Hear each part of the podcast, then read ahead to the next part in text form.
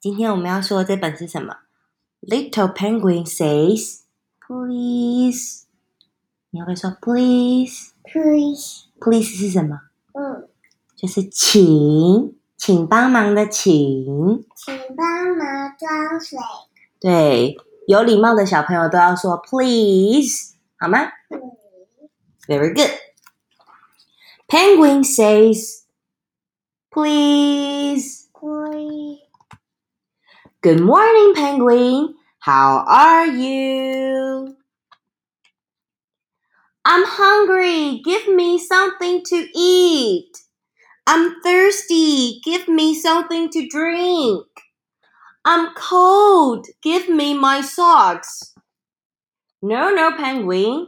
First, you must say, Please. please, Please, may I have something to eat?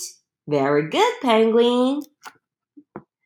Please, may I have something to drink? Very good, Penguin.